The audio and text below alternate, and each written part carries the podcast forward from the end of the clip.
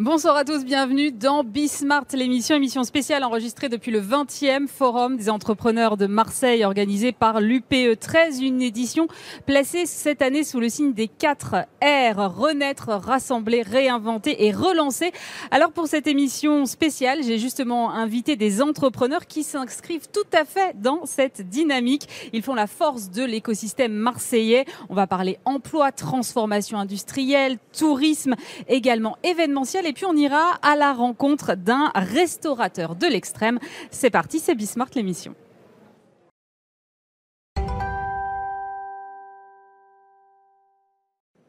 Et pour commencer cette émission ce soir, je suis avec Roland Gomez. Bonjour. Bonjour. Vous êtes le directeur général de Proman, c'est le quatrième acteur européen de l'intérim.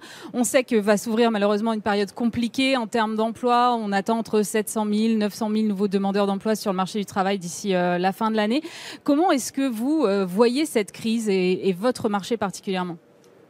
Alors comme vous le dites, on a, passé une période très difficile. Hein. Nous, à notre image, le métier du travail temporaire a perdu quasiment 500 000 emplois dans la semaine du confinement, donc c'était dramatique et brutal. Aujourd'hui, on va se tourner vers, vers l'avenir et vers l'optimisme. Euh, le marché a repris un peu de couleur, pour autant il est toujours à moins 30 au moment où je vous parle. Et je crois que notre profession, et plus particulièrement Proman, hein, que je dirige, a un rôle à jouer dans les prochains mois qui va être euh, primordial. Primordial pour accompagner toutes ces familles hein, qu'il va falloir remettre à l'emploi, aider, former, adapter, et primordial pour accompagner tous ces entrepreneurs qui ont eu plus ou moins un choc et qui euh, s'interrogent sur l'avenir. Donc euh, nous sommes en train de nous déployer pour nous préparer à ça. Concernant Proman, je suis très heureux hein, d'être ici puisqu'on est à Marseille et Proman est né il y a 30 ans. Euh, à Manos, que c'est ça? Sur une idée originale de mes parents à Manos, qui est à 90 km, donc on n'est pas loin de notre territoire, et j'en suis fier. Alors, je voudrais qu'on fasse un petit zoom arrière, là, qu'on mm. revienne un petit peu euh, sur euh, ce qui s'est passé en début d'année. Vous démarrez chez Proman une année plutôt bonne, et puis là, il y a le confinement. Et, alors, dans ce cas-là, est-ce que tout s'arrête, ou est-ce qu'il y a encore des secteurs qui finalement euh, vous permettent de continuer à travailler? On regarde en arrière, on termine une année 2019 plutôt très très bonne, 2,7 milliards d'euros de chiffre d'affaires, une croissance à 15%. On démarre l'année avec des projets ultra sexy et très ambitieux. Je signe une acquisition euh, aux, États-Unis aussi. Alors aux États-Unis, c'était l'an dernier, mais je signe une acquisition le 4 mars. Euh, ah ouais, juste avant. Euh... Aux Pays-Bas et euh, en Belgique de 150 agences avec un partenaire génial. Et le 15, on est tous cloisonnés à la maison. On est tous très difficiles à vivre, évidemment. Nos effectifs se sont euh, écrasés, ont perdu 75% dans la semaine du confinement, mais par contre 25% ont continué à travailler. Dans ces 25%, on trouvait de l'industrie agroalimentaire, beaucoup de logistique, et il a fallu continuer, euh, comme le gouvernement nous l'a demandé d'ailleurs. Hein. nous faisions partie, nous les entreprises de travail temporaire, euh, des entrepreneurs qui avaient le droit d'ouvrir, de recevoir du public, enfin de continuer à travailler pour soutenir l'économie. Donc cette période a été par contre brutale. Dans nos 30 ans, nous avons déjà rencontré des difficultés, mais là, il y a une brutalité rare, par contre. Mais en plus, j'imagine qu'il y avait une disparité régionale, c'est-à-dire que des fois, par exemple, sur le territoire français, je pense que ce n'était pas la même réalité d'une région à l'autre. Et puis en plus, vous êtes un groupe mondial, vous travaillez dans, dans beaucoup de pays, 13 je crois. Oui, absolument. Euh, comment est-ce que vous avez géré cette disparité-là? Alors, il y a eu déjà une disparité au niveau des mesures gouvernementales et une disparité au niveau du business. la France a été la plus impactée en ce qui nous concerne. C'est-à-dire que la mesure de confinement telle qu'elle a été pratiquée, et je ne la remets pas en question, a arrêté l'économie d'une manière très très brutale. Donc on a pris euh, un recul très important. Dans les autres pays, ça a été un peu différent. Par contre, on s'aperçoit, en ce qui concerne Proman, que c'est la France qui repart le plus vite et que les pays qui étaient descendus un peu moins bas ont un peu plus de mal à revenir d'une manière globale. Donc on a géré ça avec une proximité avec nos équipes françaises, bien évidemment, et internationales. Et euh, on s'est mis à la euh, visioconférence à, fond, euh, régulière, tous les jours. On a communiqué, on a fait de la vidéo, parce que je crois que c'était un moment où on avait besoin de parler, de rassurer. on est sous le signe de renaître mais on n'a pas disparu. Il fallait leur dire qu'on n'allait pas disparaître. Il fallait leur expliquer, parce que dans certaines agences, on s'est retrouvé à zéro. Donc il fallait leur expliquer qu'on était une entreprise familiale, 100% indépendante, très bien structurée, et qu'on croyait en l'avenir et qu'il fallait juste courber un petit peu le dos pour bien repartir. Justement, c'est important pour vous euh, d'être une entreprise familiale. Ça change votre approche envers vos collaborateurs? Absolument tous nos collaborateurs. Ça, change notre approche en général. Nos collaborateurs intérimaires que l'on chérit plus que tout, parce qu'on a besoin d'eux. On a besoin que les meilleurs soient avec nous euh, pour qu'on puisse les faire évoluer, leur faire faire carrière. Et puis nos collaborateurs permanents, bien évidemment, à qui je rends hommage aussi, parce que pendant cette période très compliquée, euh, il a fallu tenir les boutiques quand même. Hein. Pas de la même manière, bien sûr, mais accompagner ces clients qui étaient en activité. Donc, euh, on essaye d'avoir un ADN d'une grande entreprise, vous l'avez dit, mais une ADN très familiale, très proche de nos clients et collaborateurs intérimaires. Et c'est facile à conserver, là, vu la taille de votre groupe aujourd'hui? On m'a posé la question il y a 10 ans, on m'a posé il y a 5 ans, et aujourd'hui... On vous la pose tout le temps, en fait. Et oui, et ça, et ça tient toujours. Alors, force est de constater que si ça tient aujourd'hui, je présume pas de l'avenir parce que ça c'est mon job et c'est mon challenge et celui de mes équipes, mais il n'y a pas de raison que ça tienne pas. C'est ce que je leur dis. C'est une question de volonté. Notre état d'esprit, notre ADN et nos valeurs, si on veut les conserver, on les conserve. Si on veut les dupliquer à l'étranger, on peut les dupliquer. Il faut juste s'appuyer sur les bonnes entreprises, les bonnes familles et ne pas renier, quel que soit notre volume et notre positionnement, euh, notre histoire, d'où l'on vient, ce bon sens paysan euh, qui nous a fait grandir. Alors euh, là, on va se retrouver de nouveau dans une séquence où les boîtes vont d'abord probablement dans un premier temps licencier, ensuite probablement avoir un peu peur de nouveau d'embaucher par manque de visibilité. Mm. Comment est-ce que vous voyez l'avenir de l'intérim dans ce contexte-là, dans les deux, trois prochaines années? Toutes ces crises, notamment je me réfère à celle de 2008 qui est incomparable, elle n'était pas aussi brutale, laissent évidemment des traces dans l'esprit des, entrepreneurs. Euh, on va devoir, comme je le disais tout à l'heure, vraiment les accompagner, vraiment se positionner. Euh, l'intérim est aujourd'hui... Euh, totalement inscrit dans le processus économique d'une entreprise, dans le processus RH. Euh, bien sûr, dans la limite hein, euh, raisonnable, mais euh, c'est grâce à nous qu'ils vont pouvoir petit à petit réembaucher, reprendre confiance en, en eux et en l'avenir, sans pour autant trop alourdir leurs leur frais de fonctionnement et leurs frais fixes. Donc on a un vrai rôle à jouer là-dessus.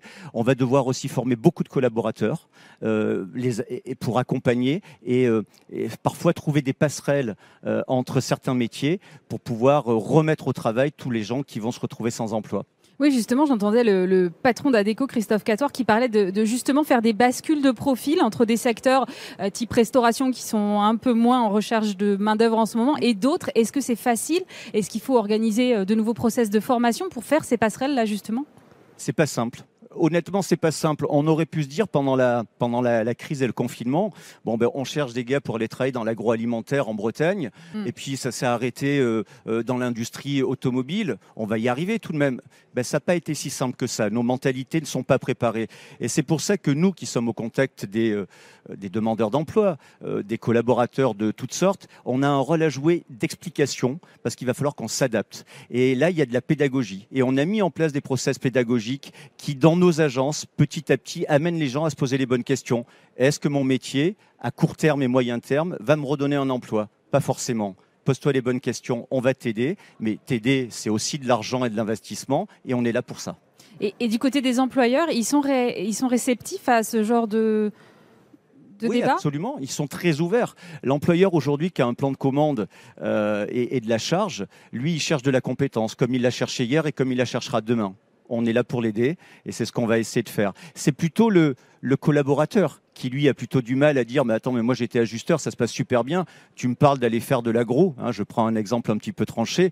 Euh, c'est pas simple dans l'état d'esprit. Mais et puis on va aussi essayer de maintenir toutes les qualifications et toute la technicité dans les bons euh, euh, parce que ça va redémarrer. Ça redémarrera dans l'aéronautique ça commence à redémarrer dans dans l'automobile. Donc il faut pas non plus déshabiller Pierre pour habiller Paul Justement, le plan de relance là met le paquet sur l'emploi. Est-ce que c'est quelque chose qui vous satisfait? Vous pensez que ça va avoir un vrai effet? Bah, évidemment, je n'ai pas eu encore pris connaissance de toutes les mesures dans le détail, mais j'espère qu'ils ne sont pas trompés. Oui, il faut favoriser l'emploi. Oui, il faut aider toutes les entreprises qui créent de la valeur. Promène aujourd'hui emploie en France 50 000 personnes. Donc, euh, il faut qu'on nous aide, tout corps d'État confondu, parce qu'avec de l'emploi, il y a du pouvoir d'achat, on en parlait ce matin, et donc de la consommation. Et puis, je crois qu'il y a un autre rôle, mais là, tout le monde va sans doute être d'accord. Il faut qu'on reste bien sûr très raisonnable et très concentré sur la problématique sanitaire que nous vivons, mais il faut aussi qu'on voie de l'optimisme. Euh, la consommation, pour la relancer, il faut que les foyers entendent des choses aussi un peu positives et qu'ils soient euh, détendus. On n'achète pas une voiture si on est stressé. On ne change pas le frigidaire si on n'y croit pas. Hein. on dit on attendra 3-4 mois. Euh, voilà, les en médias on dont revient... vous font aussi, doivent aussi jouer ce rôle. Oui, mais on en revient toujours à la question de la confiance qui est fondamentale, que ce soit pour les investissements des entreprises, la consommation des ménages, en fait. Absolument. Absolument, la confiance. Aujourd'hui, il faut retrouver de la confiance. Nous, Proman, on est confiants en l'avenir. On a retrouvé des niveaux d'activité sérieux. Ce n'est pas le cas de tous les acteurs. Pourquoi? Parce qu'on y croit, qu'on a un mental et qu'on sait se remettre en question. Voilà, je propose à tous les partenaires qui sont avec nous, intérimaires, clients, collaborateurs permanents, de reconstruire cette histoire et de la voir peut-être un petit peu différemment. Mais de ne pas changer nos fondamentaux. Nos fondamentaux étaient bons. Il n'y a pas tout à révolutionner. Vous parlez de niveau d'activité euh, sérieux là qui, est reparti. Mais est-ce que c'est pareil dans tous les pays? Comment, comment c'est aux États-Unis par exemple? Parce que vous êtes aux États-Unis également? Aux États-Unis, on est à moins 15% au jour d'aujourd'hui. C'est un des pays qui est descendu à moins 20, moins 25. Il revient petit à petit à moins 15. Je vous rappelle, la France, en mars, on était à moins 75. Donc, euh, euh, on est descendu très bas. Et aujourd'hui, je peux vous, euh, vous donner un scoop. C'est très fragile, mais on est sur les mêmes niveaux d'activité que l'année dernière. C'est une grande fierté d'annoncer ça. Comment c'est possible? Parce qu'on est bon. oui, j'imagine. Justement, euh, vous êtes une boîte qui a 30 ans, ce qui n'est pas non plus euh, hyper vieux. Vous euh, c'était fondé donc par vos parents. Vous êtes aujourd'hui la quatrième boîte d'intérim en Europe. Hmm. C'est quoi le secret pour avoir une telle croissance? Le secret, c'est l'envie. Le secret, c'est l'envie, c'est le projet familial. Le secret, c'est aussi d'avoir des deuxièmes générations qui s'approprient euh, le métier. Euh, je suis dans l'entreprise depuis 91, donc je connais tout. J'ai connu la première agence, j'ai connu toute l'aventure. Et puis, euh, on fait un métier qui est passionnant, nous. Et alors aujourd'hui, il prend encore plus de sens. On donne du travail aux autres. Donc chaque jour, on parle avec des, gens qui cherchent de l'emploi, qui sont dans des situations diverses et variées, des entrepreneurs qui cherchent à, à, à faire avancer leur entreprise. Donc on fait un métier passionnant. Je crois qu'on a transmis cette passion à tous nos collaborateurs permanents et ils la portent aux quatre coins de France et maintenant dans tous les pays où nous sommes présents. Je sais que vous êtes un entrepreneur très engagé sur le plan social. Mmh. Euh, on parle beaucoup de monde d'après. Vous le voyez comment ce monde d'après? Je crois qu'il va falloir envoyer des... Je suis pas trop inquiet, mais il va falloir être très très vigilant. On sent dans nos agences de l'anxiété de certains collaborateurs. Euh, je vous l'ai dit, le 15 mars, 500 000 personnes arrêtent de travailler du jour au lendemain. Euh, c'est pas forcément les plus privilégiés ceux-là. Hein. Euh, donc il va falloir être très attentif à toute euh, l'aide et tout le support qu'on peut leur apporter. Nous, à notre niveau, dans nos 400 agences en France, rassurez-vous, on fait le job. On écoute, on forme et on a débloqué des budgets colossaux pour ça et on met en place des aides toutes simples, mais on prête un petit peu d'argent. enfin, on fait le job pour qu'ils se sentent bien et pour que ça reparte. Vous insistez beaucoup sur le côté familial de votre mmh. entreprise. Euh, vous êtes encore jeune, mais après Roland Gomez, il y aura quoi? Roland Gomez. Il y en a un troisième. il y en a un troisième? Alors, je ne sais pas s'il viendra parce que vous savez, il faut qu'il fasse le choix. Mais il y en a un troisième, Aurélie. C'est mon fils, il a 19 ans. On va le il est un peu jeune encore. On va le laisser s'épanouir, on va le laisser voir un petit peu.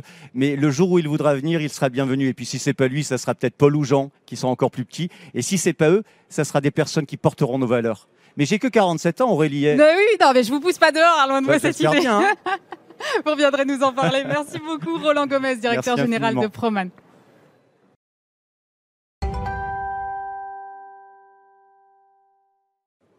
Et le deuxième invité de Bismart, l'émission ce soir, c'est Christophe Marnia. Bonsoir.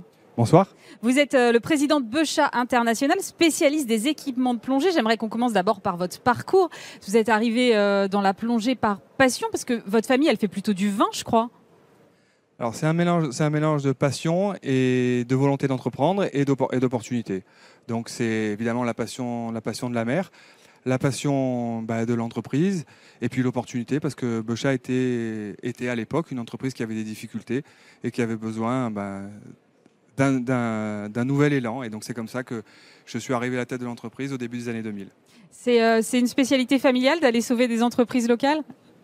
Euh, Je ne sais pas si on peut dire que c'est une spécialité, mais c'est quelque chose qui s'est passé plusieurs fois et, et ça a pas mal, pas, pas mal réussi. Même si en effet, on est historiquement une famille qui est issue du milieu du vin.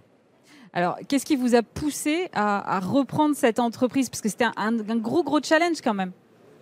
C'est alors, encore une fois, c'était, et c'est toujours une, très belle marque. C'était une entreprise aussi implantée à Marseille et hum, une entreprise internationale. Et la somme de tout ça, avec, avec la volonté finalement de mener une aventure entrepreneuriale, a fait que ben, la, passion du produit de l'activité, euh, l'entreprise et Marseille a fait que euh, ben, la somme de ces trois choses a fait qu'on s'est, on s'est positionné. Fallait pas laisser passer l'occasion. On peut dire ça comme ça, voilà. Bon, alors euh, c'est un pari réussi quand même parce que vous avez généré en 2018 un chiffre euh, d'affaires consolidé d'environ 20 millions d'euros, dont 17 millions euh, pour la seule partie plongée. Quelle a été justement votre stratégie pour redresser la barre là? Alors si on, si on se replace au début des années 2000, il y a eu un, recentrage sur les fondamentaux de la marque et donc de vraiment remettre la marque sur les, les, produits qui ont fait sa force depuis son origine, puisque Bocha c'est une marque qui est qui est, ancienne, qui est historique, qui est pionnière des, activités et des sports sous-marins. Et les deux produits euh, sont euh, la combinaison en néoprène et l'arbalète. Et donc, on a remis surtout l'entreprise sur les catégories de produits et sur les sports où elle, où elle avait ses forces. Donc, plutôt concentrer la, marque et l'entreprise sur ses points forts. Elle date de quand cette marque? L'entreprise et la marque a été créée en 1934. D'accord. Et le positionnement, c'est quoi? On est sur du haut de gamme, milieu de gamme euh? On est sur du milieu haut de gamme. D'accord. Moi, je, moi, je connais pas trop euh, le, marché de la plongée, j'avoue. Alors, euh, ça représente quoi au niveau mondial, le marché de la plongée? Alors, au niveau, au niveau pratiquant, on a environ 6 millions de personnes dans le monde qui pratiquent la, plongée sous-marine ou les sports sous-marins, euh, ce qui est en fait un, petit sport. C'est une activité un peu de, niche. C'est aussi un petit marché puisque le marché mondial euh, fait plus ou moins 500 millions d'euros, ce, qui est pas très important. Euh, mais c'est une activité et, des sports assez différents puisque vous avez la plongée en bouteille, euh, la randonnée aquatique, la chasse sous-marine et puis les activités de randonnée palmée ou de snorkeling en anglais qui là touchent le plus grand nombre. C'est quoi la, la randonnée aquatique? C'est ce qu'on appelle le longe-côte, c'est ça? Non, le long-chaud, c'est encore quelque chose de nouveau. Ah La randonnée aquatique, c'est tout simplement nager avec un masque, un tuba et une paire de palmes. Ah d'accord, c'est aussi bête que ça. Voilà, c'est ça. Et, de commencer à explorer les fonds sous-marins euh, de manière assez simple en restant à la surface. Et du coup, c'est vraiment complètement de, différent de la chasse euh, sous-marine. Vous adressez à des populations qui, sont vraiment différentes les unes des autres? C'est ça. Aujourd'hui, on est présent sur euh, différents sports sous-marins qui sont catégorisés sous le nom de la plongée. Donc il y a, en effet différents sports avec différents types de, pratiquants. Alors depuis un an, vous avez opéré un mouvement de diversification. Euh, qu'est-ce qui a motivé ce choix? Alors, historiquement, on est aussi une entreprise industrielle. Donc euh, il y a une marque et il y, avait un, et il y a un outil industriel qui était à l'origine et, historiquement uniquement tourné vers les besoins de la marque. Et puis sur les, les 15 dernières années, il y a eu une succession d'opportunités qui ont fait que l'outil industriel et le bureau d'études surtout, et le savoir-faire industriel, euh, a commencé à être au service d'autres entreprises extérieures à la marque. Et euh, dans la mesure où le poids de, l'outil industriel, en tout cas de la facturation de l'outil industriel, est devenu majoritairement fait avec des tiers, on a commencé à se dire qu'il y avait là une vraie stratégie, une nouvelle vision et donc on a décidé de créer une entreprise à part entière. Et donc on a créé une filiale qui s'appelle Bochet Industrie et qui est assise sur ben, deux métiers industriels, la soudure haute fréquence et la maîtrise de la, de, la régulation de pression. Ça c'est assez logique puisque c'est par rapport à l'air comprimé. Et donc assis sur ces, sur ces deux maîtrises industrielles et sur ce savoir-faire, ben, on, a, on a décidé d'en faire une entreprise à part entière et qui aujourd'hui a vocation à à, trouver des clients euh, en dehors du secteur de la plongée sous-marine. Alors justement, c'est quoi la soudure haute pression? La soudure haute fréquence la soudure haute, la soudure haute fréquence, euh, c'est un, procédé de, de, soudure à haute fréquence de tissu. Et donc, euh, par exemple, pour faire des, des gilets, des gilets gonflables, des gilets gonflables, ou aussi des, des matelas médicaux qui sont gonflables. Donc on utilise ce, procédé technique pour, euh, pour coller des, des, tissus enduits. Et du coup, vous êtes euh, loin de la plongée, là, vous vous adressez à des domaines qui sont complètement différents? Alors on est loin, mais pas tant que ça, parce qu'en fait, euh, pour pratiquer la plongée, il y a besoin d'un gilet qui ressemble à un gilet de sauvetage et sur lequel on vient fixer la bouteille. Et, la maîtrise de cette technologie a fait qu'on a pu euh, bah, diversifier le client en utilisant notre savoir-faire industriel. Et votre autre savoir-faire industriel, c'est la maîtrise de la régulation de haute pression. Et ça, ça sert dans quel domaine? Bah, la régulation de pression, déjà pour la plongée euh, en bouteille, vous devez passer de, l'air euh, comprimé à haute pression à, une air euh, respirable à température ambiante. Donc, en effet, on maîtrise, on maîtrise ça. Et la plongée, c'est une des applications de, la régulation de pression. Et il y a plein d'autres activités, notamment les armes non létales, par exemple. qui, type, type flashball, ce genre de choses flashball. Donc on, travaille aussi pour un fabricant euh, d'armement belge pour qui on fait des, valises de rechargement et, des, systèmes de, recharge de leurs armes euh, non létales. Donc c'est uniquement de la sous-traitance pour d'autres industries? Vous n'avez pas développé votre propre marque? C'est de la sous-traitance pour, euh, pour d'autres entreprises. Vous envisagez pas de les, développer en propre? Pour l'instant, ce n'est pas, pas, pas la stratégie. on se positionne surtout en étant une équipe qui apporte un savoir-faire pour des entreprises qui ne, qui ne maîtrisent pas le, sujet. Et on leur règle des problèmes. Vous avez... es en amont de la fabrication souvent. Vous avez combien de personnes là au sein de Becha International aujourd'hui? Le, bah, le, groupe, puisque maintenant on peut parler d'un groupe qui est composé de, de, différentes entreprises, ça représente environ 70 personnes. Et sur euh, la partie industrie, il y a combien? Environ une trentaine de personnes. Ah, la moitié est quasiment à la moitié. effectifs. Mm. Ah, d'accord. Alors, ça représente quelle part de votre chiffre d'affaires aujourd'hui, cette diversification? Aujourd'hui, la, la, partie industrielle représente une vingtaine de, de, pourcents du chiffre d'affaires. Et ça pourrait devenir majoritaire? Ça pourrait devenir majoritaire. En tout cas, il y a, y a un marché qui est sans limite ou presque. Vous revenez là, on va revenir sur le marché de la plongée. Euh, je crois que vous avez euh, préféré... Euh, de mettre l'accent sur les équipements de plongée libre plutôt que sur les équipements techniques. Pourquoi est-ce que vous avez fait ce choix-là? Alors c'est un, choix qui... Il y a, plusieurs explications. La, première, c'est que ça fait partie de l'histoire de la marque. C'est-à-dire que la marque est née par la, par la plongée libre. Et aussi, on considère qu'il y a un attrait et, et, un, et une envie aujourd'hui des pratiquants pour des activités qui sont plus individuelles, libre euh, et, un peu moins pour des activités encadrées. Donc c'est pour ça qu'on on considère que ça fait partie finalement de ce que l'on est depuis, toujours. Et, ça finalement, euh, ça va à la, rencontre aussi de la demande des pratiquants et des gens qui veulent profiter, vivre la mer euh, de manière un peu libre hein, et, moins encadrée.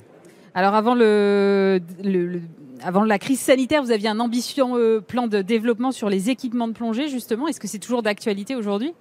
Alors, si, on s'était vu il y, a, six, mois ou il y a quatre mois, j'aurais été peut-être un, peu moins euh, optimiste.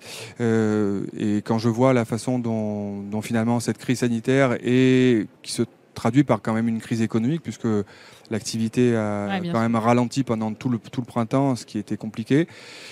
Je, reste aujourd'hui optimiste et on, garde euh, des vraies ambitions avec, euh, avec, euh, avec un plan de développement ambitieux dans les, pour les cinq prochaines, cinq prochaines années bah, qui, qui, vise à faire grandir à la fois la marque et en même temps aussi l'outil industriel dont on, dont on a parlé.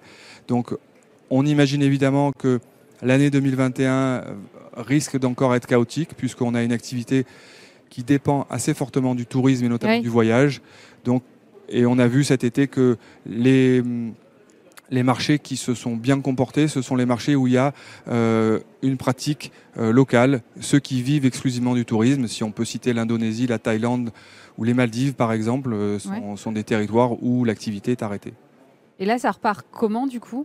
Alors du coup, bah, on a pu compenser par euh, de l'activité sur la France, sur l'Espagne, sur l'Italie et sur les pays en effet où il y a un marché local. Et c'est pour ça que je, pense que malheureusement l'année 2021 sera encore un peu compliquée parce que je ne vois pas le voyage redémarrer dans les, six mois qui viennent. Oui, alors justement, euh, comment est-ce que vous voyez vos ambitions à l'international? Parce que vous le dites vous-même, vous, avez des activités liées au tourisme en Espagne par exemple ou plus loin en Indonésie. Euh, comment est-ce que vous envisagez votre déploiement à l'international?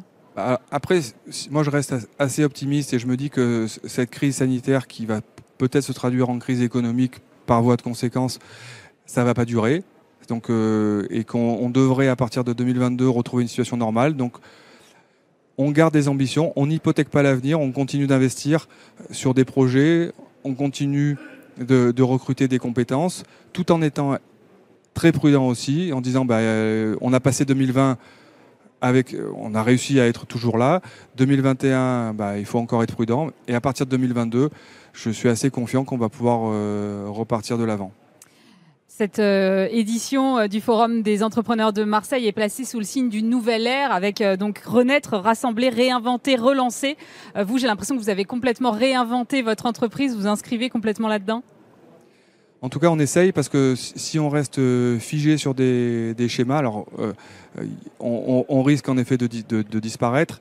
de toute façon, on était dans un monde en, mouvement et en évolution. Et puis, on avait fait un plan 2017-2020 euh, qui était un plan de transformation. Et, à partir de 2020, on rentrait dans un plan d'accélération. Bon, ben. Évidemment, la situation, elle nous oblige peut-être aussi à continuer à se transformer, à continuer à, revoir la façon dont on travaille, à appréhender les choses de manière différente, ben, pour continuer ensuite à, se développer et à accélérer. Merci beaucoup Christophe Marnia. Je rappelle que vous êtes le président de Becha International. Merci. On marque une pause. On se retrouve juste après pour la suite de Bismart l'émission.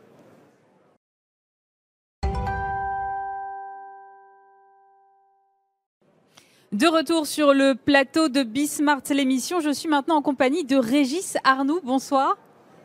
Bonjour. Vous êtes le PDG et fondateur de Catering International Services et vous êtes défini dans la presse comme un prestateur de services en milieu hostile ou encore comme un restaurateur de l'extrême. Alors qu'est-ce que ça veut dire?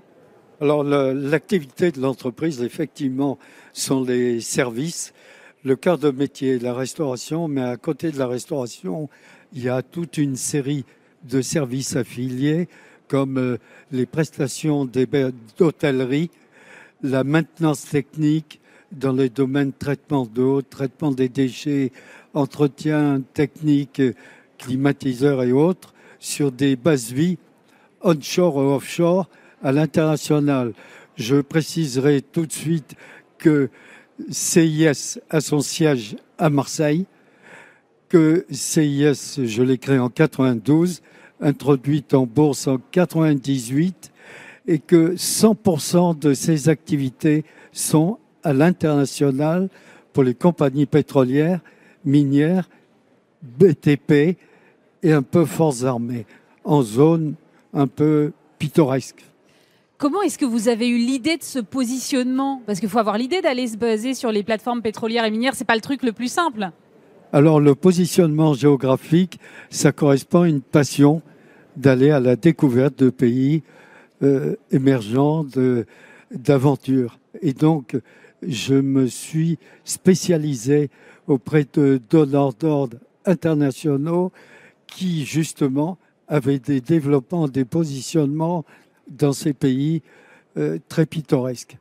Et donc, euh, on est dans l'Afrique du Nord, l'Afrique subsaharienne, à l'ouest, au centre, à l'est, dans tous les domaines, dans tous les secteurs de l'Afrique du Nord, en Eurasie, Russie, Kazakhstan, Mongolie, et également en Amérique latine, le Brésil, la Bolivie, et puis d'autres pays euh, de développement récents que sont le Cameroun, le Sénégal, et on était avec le groupe Bouygues aux Bahamas pour une opération très spéciale également. Voilà. Alors j'imagine que ça nécessite un savoir-faire très particulier.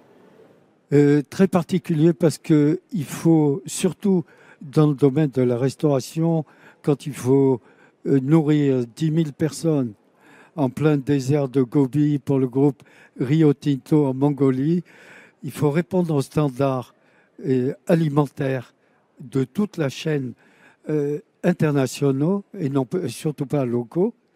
Et donc, euh, ça veut dire effectivement des process, des, un savoir-faire sur toute une chaîne alimentaire qui va des achats, de l'approvisionnement, du stockage, de la distribution et également d'arriver à dégager une rentabilité.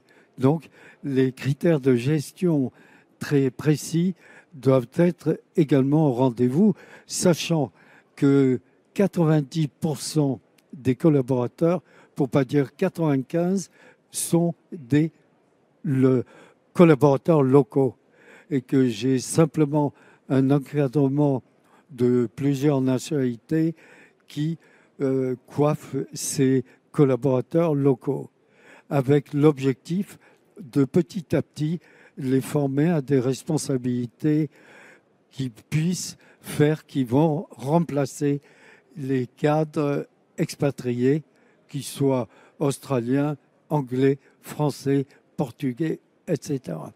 J'imagine aussi qu'il y a une euh, forte euh, appréhension du coût du risque parce que vous devez, j'imagine, vous couvrir sur, euh, sur beaucoup de choses en étant dans ce genre de milieu-là, un peu inhospitalier. Il faut, être, faut avoir la mentalité un peu mercenaire. C'est ça. Parce que sinon, on ne regarde pas, on n'y va pas et surtout on ne reste pas. Pour vous donner des exemples, on est présent depuis de très nombreuses années au Tchad avec le groupe Exxon. Ouais qu'on accompagne depuis près de 15 ans, sans, sans défaillance. Et il y a eu des attaques au Tchad venant du Soudan à plusieurs reprises. On est en Mauritanie, on est au Mali. Vous avez entendu parler du Bien Mali. Sûr, euh, au Burkina Faso, à Lubumbashi, au RDC, au Niger. Et au Niger, on est également à Agadez, dans le centre du pays, pour nous occuper des forces spéciales françaises qui sont larguées en pleine nature et on, les accompagne dans le domaine de la restauration ainsi que les troupes françaises à Niamey qui sont 500 et qui sont euh, dans des conditions difficiles. Bien, euh, les, les opérations, les pays où il se passe des choses euh, terroristes et autres, il faut effectivement avoir un tempérament spécial pour être à la fois compétent, équilibré et ne pas avoir peur. C'est le cas également de la Somalie, où on est à Mogadiscio depuis plusieurs années. Mais c'est pas pour aller systématiquement prendre des risques, mais il se trouve que nos clients ont des opérations minières pétrolières ou de grandes infrastructures dans ces pays-là. Et dans la majorité des cas, ce ne sont pas des entreprises françaises, mais des entreprises australiennes, canadiennes ou autres. On rencontre également par moment des entreprises françaises, pas beaucoup. Voilà ce que je peux dire. Alors, vous êtes partout, on l'a bien compris. Du coup, CIS International, aujourd'hui, c'est combien de salariés à travers le monde? 12 000 euh, collaborateurs. 12 000 collaborateurs 12 000. Et on est 48 au siège à Marseille. Les nationalités du groupe, c'est à peu près 65 nationalités différentes. Au siège, on est à peu près 25 nationalités différentes euh, vous pouvez voir toutes les couleurs, vous pouvez voir toutes les religions et tout le monde se respecte, tout le monde s'apprécie et ça fait une famille qui fonctionne. Si ça pouvait s'appliquer sur la planète, c'est top. Ce serait pas mal. Justement, vous avez un engagement assez fort sur le plan du développement durable, préservation de l'emploi local, on vient d'en parler, achats locaux, éducation. C'est important pour vous de donner cet exemple-là dans ces régions-là? Oui, alors vous avez tout à fait raison parce que l'entreprise doit être exemplaire dans les pays d'accueil où elle opère, mais également euh, au siège en France, à Marseille. Je suis marseillais d'origine. Et donc, j'ai créé il y a plus de dix ans une fondation, là c'est au siège en France, qui s'occupe de jeunes de la région PACA qui viennent de milieux un peu difficiles et qui ont l'objectif de s'en tirer en faisant des études ou en les poursuivant. Et je peux vous garantir, c'est euh, un bol d'air frais de voir ces jeunes qui ne se plaignent jamais, qui arrivent de milieux extrêmement difficiles et qui, à 95%, sentir dans les filiales, dans les pays d'opération, euh, par exemple au Mali, on a créé une crèche, on a, euh, on a créé l'infrastructure et on a créé le fonctionnement qui s'occupe euh, de petits bébés qui naissent dans la nature et qui sont abandonnés. donc on les récupère et on, fait en sorte euh, d'essayer de les mettre dans la vie active dans des conditions à peu près normales. Au Tchad, on s'occupe euh, d'un orphelinat qui était dans des conditions, j'y suis allé et je suis passionné aussi par ça, qui était dans des conditions effroyables. Donc tout a été refait, reconstruit et c'est dirigé par une Tchadienne, c'est remarquable. Mais des orphelinats, il y en a 50 au moins au Tchad. En Russie, ça sera des crèches pour enfants un peu abandonnés ou des, des éléments scolaires qu'on donne à des écoles. Pour nous rapprocher de la période actuelle, j'en fais aucune publicité commerciale, mais c'est un état d'esprit. Sur le Liban, on a participé. Sur les hôpitaux à Marseille, on a participé. Et on fait d'autres actions. J'aime pas trop en parler, mais ce sont des gouttes d'eau, mais qui donnent un peu l'éthique euh, de l'entreprise. Merci beaucoup Régis Arnoux. Je rappelle que vous êtes le PDG et fondateur de Catering International Services. Merci beaucoup. Merci.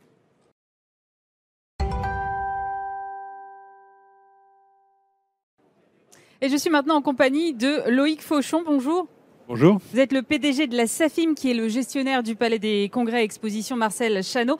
Alors d'abord, ce forum des entrepreneurs maintenu à Marseille pour cette 20e édition, j'imagine que c'est quelque chose qui vous fait plaisir. Doublement plaisir. D'abord parce que euh, les, entrepreneurs de toutes sortes peuvent se rencontrer euh, et montrer qu'il reste de la vitalité dans cette ville. Et puis deuxièmement, parce que si on peut tenir un forum des entrepreneurs début septembre, j'espère qu'on pourra tenir une foire euh, à la fin septembre. Bah, c'est tout le bien que je vous souhaite, mais c'est vrai que le contexte sanitaire est compliqué. Vous avez eu justement un renforcement des mesures sanitaires ici dans les Bouches du Rhône la semaine dernière. Du coup, est-ce que ça peut compromettre votre rentrée événementielle? Écoutez, on n'en est pas là. Euh, nous avons donné le maximum de garanties euh, aux représentants de l'État pour faire du parc Chano, qui est un lieu fermé, comme ici, euh, l'endroit le, plus sécurisé de, Marseille au regard des règles sanitaires. Bon, nous attendons dans la journée ou dans les heures qui viennent pendant le week-end la décision des représentants de l'État. Je dois remercier le préfet qui nous prête une oreille extrêmement attentive, qui est très volontaire et qui pense que certes, euh, il faut euh, respecter les règles sanitaires, mais qu'il faut aussi, euh, selon sa propre formule, ne pas mettre la France sous cloche. Moi, j'ai le, plaisir d'accompagner la filière événementielle dans un programme qui s'appelle E-Live, justement. Est-ce que vous avez l'impression que votre filière, aujourd'hui, elle joue sa, sa survie? Depuis quelques mois, on est en train de la tuer à petit feu. Euh, L'État applique avec l'ensemble de la, de la filière événementielle la technique du garrot espagnol. On sert euh, un quart de tour tous les jours. Et donc, euh, depuis le 15 février, contrairement à d'autres activités qui ont pu travailler un peu, un peu plus, nous, nous ne travaillons pas du tout.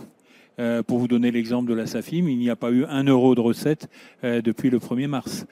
comment voulez-vous tenir? Euh, si vous n'avez pas une trésorerie euh, solide, euh, si vous n'avez pas des actionnaires qui vous suivent.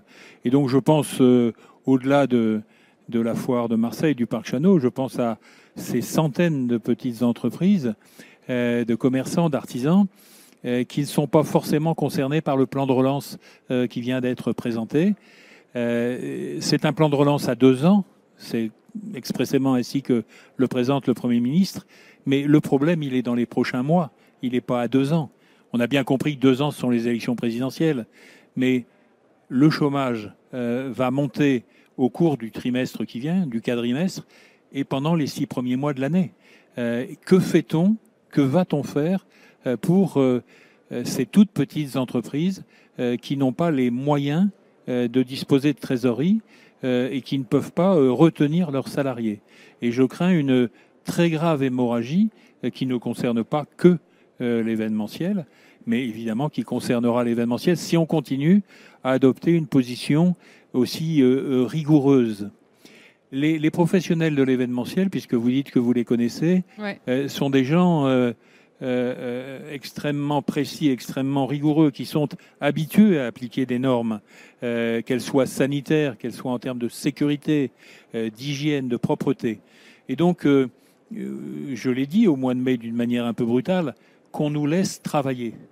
Nous n'en demandons pas plus. Et nous sommes capables, mieux que d'autres, mieux que d'autres, euh, de respecter les règles sanitaires pour participer de la relance économique.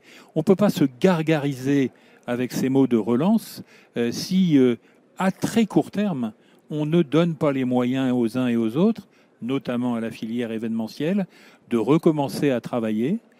Doucement, on sait bien qu'on ne va pas retrouver les chiffres d'affaires prévus, mais nous voulons garder nos salariés, nous voulons garder nos sous-traitants, nous voulons garder nos exposants. Voilà l'enjeu. Ça représente quoi les retombées économiques pour euh, un parc expo comme celui de Marseille? Elles sont considérables.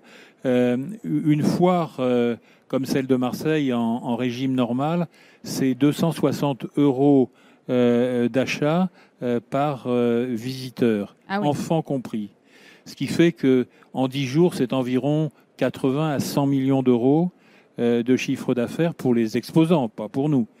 Et à l'année, euh, si vous mettez bout à bout euh, les congrès, les salons, l'ensemble des manifestations, 285 jours par an d'occupation. c'est très important. Ça représente entre 800 millions et 1 milliard d'euros pour l'économie marseillaise. Et donc on ne, on ne joue pas avec ça. Et on doit nous faire confiance. C'est ce que nous revendiquons. Nous ne demandons pas d'argent. Nous demandons simplement qu'on nous laisse travailler. Il faut faire sauter la jauge des 5000 Il faut savoir l'interpréter intelligemment. Euh, la faire exploser pourrait être malheureux. J'observe déjà que sur les matchs de rugby de ce week-end, du top 14, on est passé à 8000 euh, dans 4 ou 5 stades. C'est intelligent si on offre les garanties. Nous, par exemple, à Chano, nous demandons qu'on considère la règle par grand bâtiment et par salon. Euh, vous ne pouvez pas euh, tout mettre dans le même panier. Euh, et donc nous avons présenté un dossier avec cinq salons différents sous le couvert de la foire de Marseille qui correspondent aux cinq grands bâtiments. Et nous nous faisons fort, un, du comptage, deux, de, demander à nos exposants de passer les tests avant et stopper l'entrée s'il y a un moment, ce qui n'est pas le cas. Parce que vous ne rentrez jamais 5000 personnes dans un même bâtiment. Et donc nous sommes avec le port du masque obligatoire, avec la distanciation, avec le lavage des mains, euh, nous nous faisons fort. Je, ne vais pas jeter la pierre, mais euh, on, sera infiniment plus en sécurité à la foire de Marseille que dans un certain nombre de bars et de rooftops euh, que je ne veux pas citer, où c'est... allez, je ne vais pas mettre de qualificatif. Bon. Oh, vous parliez de vos exposants, justement, dans quel état d'esprit est-ce qu'ils sont aujourd'hui? Est-ce qu'ils ont envie d'investir? Ça coûte quand même de se rendre sur un salon et d'avoir un stand. Est-ce qu'ils ont Est-ce que c'est dans leur préoccupation première là avec ce qui se passe? Ah, Ça, je peux vous dire que le standard est bloqué du matin jusqu'au soir. C'est vrai. Pour le moment, ils nous accompagnent. Ils attendent évidemment euh, une décision tout de suite, euh, comme je l'ai dit dans, dans un journal du matin. Euh, si euh, ce week-end nous n'avons pas de décision, il va falloir prendre là, ce sera des révisions déchirantes sans doute. Donc les exposants, ils n'ont pas travaillé, ils travaillent très peu. en ce moment, ils sont un peu pour quelques-uns à Strasbourg, qui, tient sa foire, mais qui n'a pas la même importance. La foire de Marseille, c'est le deuxième événement français, hein, après la foire de Paris, en nombre. 300, 320 000, 330 000 personnes. Et donc les exposants, ils sont très friands de la foire de Marseille. Ils espèrent euh, pouvoir la tenir. On sait bien qu'elle ne sera pas équivalente euh, des foires précédentes. Mais maintenir une foire, c'est ne pas désespérer de l'avenir. Car si vous ne faites pas une édition, l'année d'après, vous avez des pertes en ligne. Et donc pour nous, il est absolument essentiel de tenir cet événement. Et côté visiteur, comment est-ce qu'on donne envie euh, justement à des gens de venir euh, dans un contexte comme celui-ci où il faut qu'on s'impose le masque, le lavage de mains en permanence, la distanciation sociale? Euh, Est-ce qu'on ne perd pas en convivialité? Comment est-ce que vous avez l'intention de donner envie aux Marseillais de venir à cette foire? Les Marseillais, les Provençaux sont très attachés à cette foire. Vous ne rencontrerez que très rarement quelqu'un qui a votre âge ou le mien euh, qui n'est jamais rentré dans le parc Chano. Euh, et donc, ils savent comment ça se passe. Euh, les, Marseillais, tout autant que l'ensemble des Français, contrairement à ce que certaines presses a pu dire, sont disciplinés. Si vous allez aujourd'hui dans les commerces, dans les restaurants, dans les centres commerciaux, les Marseillais se sont pliés aux règles. Ils portent le masque, ils se lavent les mains, ils restent à distance. Il en sera de même à la foire et nous communiquerons euh, fortement, si la foire euh, se tient, dans les 20 jours qui viennent, pour expliquer tout cela et leur dire qu'ils seront plus en sécurité euh, que sur telle plage ou sur le bas de la Canebière. Merci beaucoup Loïc Fauchon. Je rappelle que vous êtes le PDG de la SAFIM qui gère donc le Palais des Congrès Exposition. Marcel Chano, merci d'avoir été notre invité dans Bismart l'émission.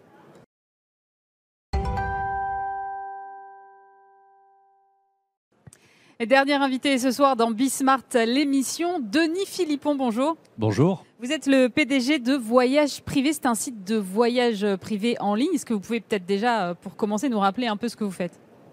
Oula, en quelques secondes, ben vous avez tout dit, c'est un, un, site euh, de, de, vente flash euh, sur Internet qui, qui, a été créé en 2004 voilà, qui est aujourd'hui, quelques années plus tard, en pleine forme malgré la, malgré la, malgré l'actualité. Voilà, c'est une entreprise qui fait à peu près 900 millions de chiffre d'affaires, qui regroupe 500 euh, collaborateurs, qui est leader sur son secteur aujourd'hui. On fait voyager 2 millions de personnes. On est présent dans 10 pays. Euh, et, surtout, on a une, euh, une, ambition et une vocation très sociétale, puisque le groupe a décidé d'abord d'associer l'ensemble de ses collaborateurs au capital d'entreprise en 2011 donc 500 associés, c'est pas rien. C'est pas rien. Et, de se lancer dans, dans 4, 5, 6 initiatives sociétales euh, ancré dans le territoire euh, afin de, tendre la main vers, euh, voilà, des, vers, des, vers des gens qui, qui sont peut-être moins gâtés par la vie que nous. Alors vous êtes sur le secteur du tourisme, hein, on a bien compris, donc un secteur qui s'est mis complètement à l'arrêt là avec la crise au mois de mars. Comment est-ce que vous avez géré cette période? Vous avez arrêté de vendre du jour au lendemain Parce qu'on a beaucoup dit le digital, le digital sauve tout, mais là, on ne peut plus vendre de voyage à ce moment-là, si? Là, frontières fermées, compagnie aérienne clouée, aéroport euh, verrouillé. Non, il n'y avait plus grand-chose à faire. On a fait, je crois, que ce qu'il fallait faire très rapidement. On a été d'ailleurs les premiers en France à, malheureusement euh, baisser le rideau, euh, à inviter évidemment l'ensemble de nos collaborateurs à, se mettre évidemment au chômage technique. Et puis, bien, par contre, en revanche, on a, on a décidé de, de rester très offensif euh, en, étant, en, étant aux aguets pour la reprise, ce qui est en train d'être le cas avec un investissement beaucoup dans la technologie pour rendre automatique le plus de process possible. Donc on a continué à investir dans notre technologie, on a continué à investir sur les hommes pour, euh, pour entretenir une vraie relation avec, avec nos équipes, qui est vraiment le, le cœur de notre, de notre mission aujourd'hui. Par quel biais Vous avez fait de la formation de vos équipes pendant cette période On a fait de la formation, on a beaucoup communiqué, on a été présent, on a, on a, voilà, on a attribué des tâches pour certains, je vous le disais, la technique. On a, eu, euh, on a beaucoup travaillé avec les opérations pour rapatrier 12 000 euh, euh, passagers qui étaient dans la nature et qui devaient revenir et qui n'avaient plus d'avion. On a beaucoup travaillé avec Finance pour effectivement garder une relation très proche avec, avec nos avec nos fournisseurs et, toute la structure d'achat, nos, nos 150 acheteurs qui évidemment sont en relation directe avec, nos fournisseurs, qui, qui, est un peu l'âme euh, et l'ADN et de l'entreprise. Donc on a, on a continué à beaucoup investir sur la, sur la durée, puis réduire les coûts au maximum, faire le dos rond et heureusement voyage privé et gérer de telle façon qu'on avait des fonds propres importants très importants qui permettent de, de gérer cette, cette, crise terrible euh, sur la durée en laissant passer l'orage et en étant prêt. Et, euh, et je pense qu'aujourd'hui, ça y est, ça frémit de nouveau. On est en train de l'activité est en train de repartir, donc on est évidemment très heureux de tout ça. Quand vous dites on a dû baisser le rideau, ça veut dire que vous avez quoi Fermé le site carrément? On a, fermé, on a, on a, le site était ouvert, mais il n'y avait plus rien à vendre. Donc, euh, oui, fermé. Et réouverture, alors à quelle date? Réouverture assez rapidement, euh, dès la fin du confinement. Avec sur l'activité France d'abord, puis Allemagne. Oui, c'est ça. Il a fallu un peu réorienter, j'imagine, ouais, on a, on est, passé d'une offre très, ce qu'on appelle long courrier chez nous, donc longue distance, à plutôt un marché domestique sur la France. On avait vous savez, on a, le, on a la chance chez nous d'avoir notre client qui est notre membre en direct. Mm. Euh, donc on peut lui parler régulièrement. Euh, on a ses coordonnées, on a son mail, on a une relation euh, très très importante et très, très personnelle avec lui. Donc on a pu échanger et, voilà, et, lui, demander ce qu'il prévoyait de, comme, voyage sur l'été. On a évidemment vite compris que ça se, rebasculait sur ce qu'on appelle le marché domestique, donc la France pour les Français. Et donc on a essayé de mailler et d'intensifier notre offre sur la, France euh, euh, bah, pour servir au mieux notre membre et notre client. Et ça a plutôt bien marché. La France, là, ça représente euh, quel pourcentage de vos ventes aujourd'hui dans cette reprise? Ça représentait avant la crise 10%, ça représente aujourd'hui 50%. Pour deux raisons. La première, c'est qu'on a fait c'est qu'on n'a plus trop le choix? C'est qu'on a fait un gros effort pour avoir une offre plus importante et que c'est vrai qu'on voyage moins en Asie ou en Australie aujourd'hui. Donc euh, il y a eu un effet de, un effet de basculement. Vous disiez la reprise, euh, finalement, elle se passe plutôt bien. Vous êtes revenu au même niveau d'affaires que l'an dernier? Non, pas du tout. On est encore très nettement en recul. Par contre, on est euh, dans une, dans une, courbe ascendante, voilà, en forte progression. Euh, et puis surtout, on euh, fait en sorte d'arriver à ne pas perdre d'argent.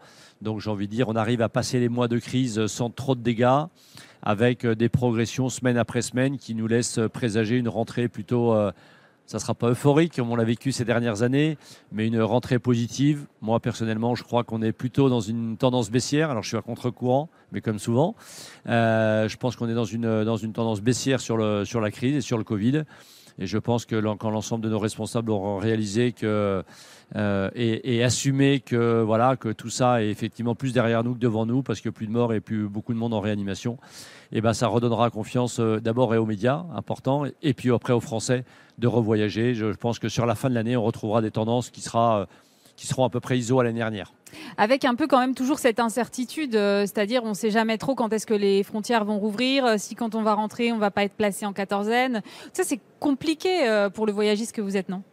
Oui, bah ça c'est aussi notre métier. On a, en fait, on écoute notre membre pour savoir s'il a envie. Ça part de là. Aujourd'hui, il nous dit qu'il a de nouveau envie de, voyager, alors que c'était pas le cas au mois de mars et d'avril. Même hors des frontières? Oui, vraiment, vraiment. Il a, voilà, on monitore ça avec des stats abondantes et Aujourd'hui, on, voilà, on est, on est clairement euh, plus que convaincu. Euh, il est prouvé chez nous que nos, membres et nos clients ont de nouveau envie de voyager en masse. Et puis après, il faut pouvoir voyager. Voilà. Et puis vous avez vu que les aéroports sont en train de rouvrir, qu'il y a des, euh, des destinations. Je pense, je pense à, aux Maldives, je pense à l'Asie, je pense au Rwanda, je pense à, l'Italie, à la Grèce, à tout ça qui sont de nouveau ouvertes et qui fait que ça donne pas mal de possibilités à nos chers clients. Justement, euh, est-ce que vous pensez qu'à l'avenir, quand même, les gens vont prendre l'habitude de voyager un peu moins loin, de rester plus à l'intérieur des frontières Ou est-ce que pour vous, ça ne va rien changer? Heureusement ou heureusement, chacun aura son avis. Je pense que ça ne va pas changer grand-chose. Voilà. Je pense qu'il va y avoir une. Il y aurait beaucoup à dire là-dessus, c'est un sujet passionnant, mais il y, aura une grande, il y a une grande masse qui va euh, retrouver ses habitudes avec à court terme un peu d'euphorie, donc il y a sûrement un, peu d'excès, et puis après ça va se retasser évidemment à chaque fois. Donc je pense qu'il y aura une grande masse qui, qui n'aura pas changé ses habitudes de, boulimie, de, voir autre chose, de sortie, d'aller à la rencontre des peuples et des, et des paysages. Voilà, donc je pense que ça, il y aura, ça va pas beaucoup changer. Et puis après, euh, il y a cette petite minorité euh, qui parlait dans l'oreille déjà et qui, euh, qui se pose des questions. Je crois qu'on va y venir. Ouais, ouais. Mais qui se pose des questions sur l'impact du tourisme évidemment dans le monde sur nos émissions de carbone, sur même la destruction de valeurs à droite et à gauche. Et que je pense que cette, euh, cette, euh, cette toute petite minorité avant crise est un peu plus importante après crise. Donc les choses sont en train de bouger, elles sont en train de bouger très lentement, beaucoup trop lentement à, mon goût, mais elles sont en train de bouger. J'espère qu'elles bougeront beaucoup plus vite, où on va basculer dans un monde où effectivement il y aura un peu plus de raison, euh, et qui permettra de rééquilibrer, euh, de prendre un peu moins l'avion n'importe comment. Je pense qu'on continuera à prendre l'avion évidemment, on continuera, j'espère, à voyager. Je pense que simplement sur les grands sites, on aura des formes de quotas qui sont déjà en place, mais qui vont se multiplier pour protéger nos merveilles. Et puis, et puis on fera, je pense, un peu plus attention. Et puis on donnera la possibilité à, à chaque pays de un peu plus, mieux, dans les meilleures conditions, de découvrir euh, des régions avoisinantes. voilà, il y a l'embarras du choix. Chaque pays est, est, gorgé de, trésors. C'est vrai en France, mais c'est vrai ailleurs. C'est vrai même en Allemagne, c'est vrai en Angleterre. Mhm. Et, puis, et, puis, et puis en Europe, tout simplement. Donc tout ça va se, tout ça va se rebouleverser. Et puis, euh, puis je sens votre question arriver. Eh oui, bah oui, je sais que vous avez fait des annonces parce que quand même, j'ai un peu travaillé. Je sais que vous avez fait des annonces. Vous visez le zéro carbone euh, d'ici deux à trois ans. Oui, en fait, euh, c'est compliqué sur votre métier quand même parce que vous faites un du voyage, donc avec potentiellement de l'avion ou en tout cas des déplacements, et deux du digital. Donc c'est aussi polluant. Absolument. D'accord. Donc, euh, alors nous, on est chez Voyage Privé, on est, euh, on est vraiment habité par ça depuis, depuis très longtemps. On est d'autant plus embêté qu'on sait qu'on est sur un métier euh, exposé. Voilà. Et donc on, on, se tracasse beaucoup, on se donne beaucoup de mal pour, voilà, pour, pour délivrer une promesse qui soit la nôtre, à savoir être complètement décarboné à terme. voilà, c'est pas simple. on pourrait, comme certains et, certaines annonces ont été faites, effectivement, se lancer euh, dans la, voilà, dans la, dans la, dans la, je veux dire un peu hâtivement, à mon avis, à mon goût, dans la construction de forêts ou, euh, de mangroves. On, voilà, on, croit peu à cette, à cette voie-là. En revanche, on est euh, aujourd'hui face à un monde qui est complètement en bouleversement, où il y a des initiatives magnifiques sur, voilà, je pense à toutes les énergies renouvelables. Et donc, on est en train de regarder très activement comment on pourrait euh, prendre une place, euh, se faire une place et surtout être un acteur voilà, monde, pour un monde meilleur et participer à, une, peut-être à une production d'énergie qui soit un peu plus conforme à notre souhait d'être décarboné. Voilà, donc euh, notre souhait d'être décarboné, il va pas être euh, un claquement de doigts, il va, va prendre du temps. Soit mais 2-3 ans, ça reste assez court. Soit effectivement, on allait construire des forêts primaires, ça prend, je crois, 700 ans, donc ça a été évidemment une, longue tâche et incertaine. Soit on est plutôt parti sur euh, comment prendre activement euh, le, je veux dire, le train de la, de du renouveau des énergies pour les rendre un peu plus, un peu plus vertes. Et euh, c'est là-dedans dans lequel on se On est euh, très très avancé. On vous annoncera quelque chose d'un joli clin d'œil dans les prochains jours.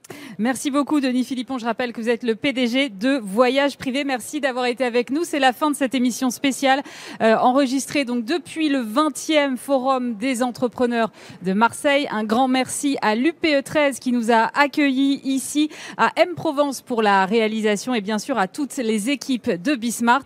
Bismart, l'émission, elle revient lundi en compagnie de Stéphane Soumier à 19h30. Passez un très bon week-end sur Bismart.